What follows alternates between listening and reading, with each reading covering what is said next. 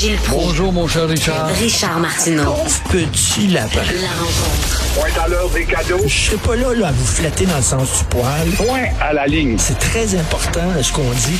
La rencontre pro martineau Gilles, pendant qu'on souligne le centième anniversaire de naissance de Camille Laurent, il y a des cégepiens anglophones qui ont manifesté contre la terrible, l'horrible, la méchante loi 96.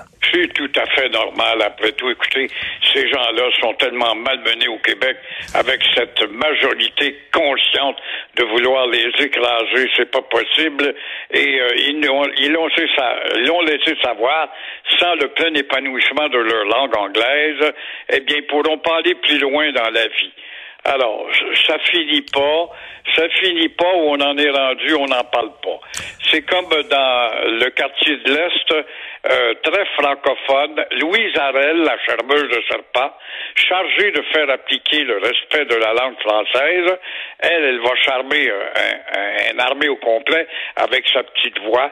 Elle dit, euh, bon, ça se répétera plus qu'un entrepreneur puisse distribuer aux portes du quartier des brochures de la ville de Montréal en anglais seulement.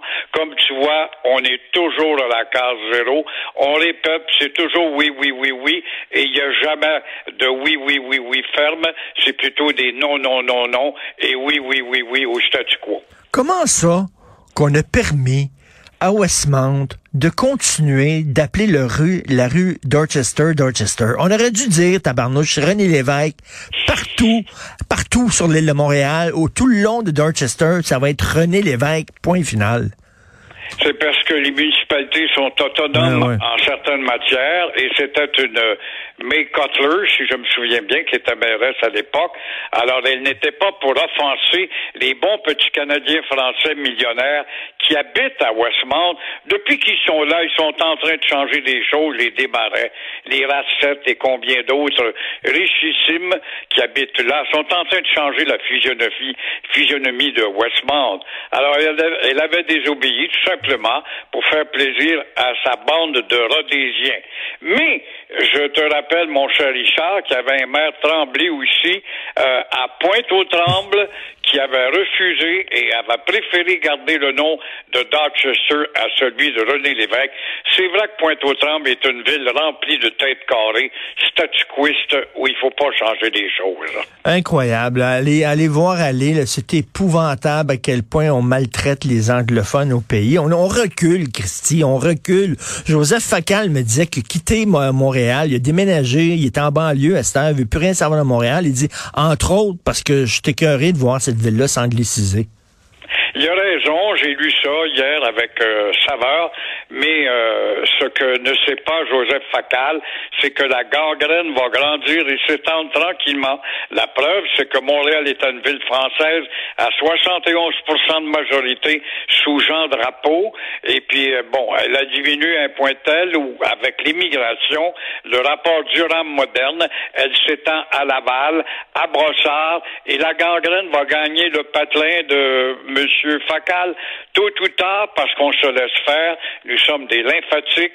On veut savoir ce qu'il y a dans, dans le ciel du plaisir, mais rien pour la responsabilité future et que nos enfants aient des prénoms anglais, ça fait très bien et qu'ils apprennent à écouter que des disques anglais, ça fait très bien. Je veux devenir une jeune chanteuse, je veux chanter en anglais, ça fait très bien. Ça s'appelle la réalité pour conjuguer avec le richissime de demain en étant américaine ou américain. Le Québec qui veut redonner au de noblesse. Oui, et on pose pas de questions, c'est bizarre. Le Québec a de l'argent. J'entendais parler Québec le dit, maintenant qu'on a de l'argent pour euh, justement les CHSLD, on va on va convertir les, les maisons en hôtels. Mais là, Québec veut reprendre ses lettres de noblesse au hockey. Oui, bravo, bravo, mais à quel prix? Personne n'a répondu là-dessus. L'école va devenir la rampe de lancement de nos futurs Maurice Richard, Béliveau et Guy Lafleur. Mille fois bravo! Bravo, bravo! Il y a des limites de se faire dépasser par les Américains et les Canadiennes.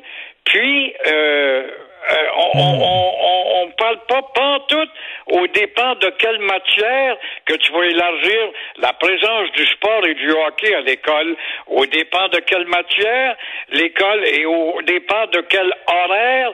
Savons-nous que l'horaire n'est que de 180 jours, le plus faible des horaires scolaires en Amérique du Nord?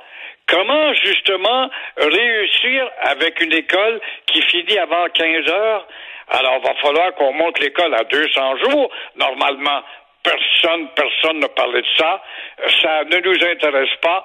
Tout ce qu'on a entendu et on a vu, c'est l'éclat de redonner des lettres de noblesse au hockey. Je suis d'accord, mille fois d'accord. Mais euh, tu peux pas faire ça au départ de l'école qui enseigne déjà très peu. Euh, François Legault aime ça se faire aimer, il aime ça, euh, son gouvernement aime ça se faire aimer. Y a-tu y a-tu de la politique derrière ça là? On va parler de hockey, les gens vont aimer ça.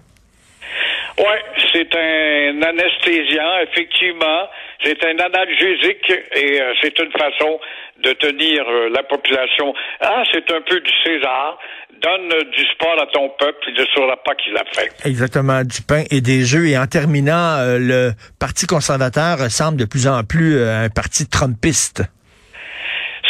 Incroyable. Et Jean Charest, ce petit démagogue, bon discoureur, qui rappelle qu'il a combattu les méchants séparatistes. Regardez ce que le Québec est devenu depuis que les méchants séparatistes n'existent plus ou presque pas. Alors Charest s'en prend violemment, tout ça pour plaire aux têtes carrées. Dans l'Ouest, essayer d'avoir des votes en Ontario. Il s'en prend violemment à la timide loi 21. Euh, Imagine-toi. Il oublie pourtant que massivement, on a appuyé dans un sondage. Oh, un sondage, ça peut changer, mais on l'a appuyé quand même majoritairement, la loi 21. Jean Charest est un libéral conservateur ou un conservateur libéral? Jean Charest est là pour euh, parler et défendre les deux langues officielles, pourquoi est-ce qu'il se ferme la boîte quand il est invité par l'organisme du débat à titre de Canada Strong and Free Ben oui. Only? Alors, Paul Ouais. Lièvre a beau euh, lui mettre sur le nez des choses, des contradictions, euh, son ambivalence démontre que Jean Charest, si bon discoureur est-il, et de faire des batailles de ruelles comme il y en a fait une hier, il n'a rien, à rien, à rien de comparable avec un grand conservateur et respectueux du Québec qui était Brian Mulroney. Ben, tout à fait, parce que là, ce qu'il promet, le Jean Charest, aux, aux conservateurs, c'est que je vais vous livrer le Québec. Je vais être capable de vous livrer le Québec. Pas sûr, moi. Pas sûr, moi. Ouais, ouais, ouais, c'est les Québécois, tu, tu, ah, oublie pas hein, la, la citation de, euh, de Oliver Asselin. Quand ce peuple mourra, faudra écrire sur sa pierre tombale, si j'ai un peuple mort de bêtises. Merci beaucoup. Bon week-end, Gilles. On se parle lundi. À demain, toi aussi, à lundi. Bye.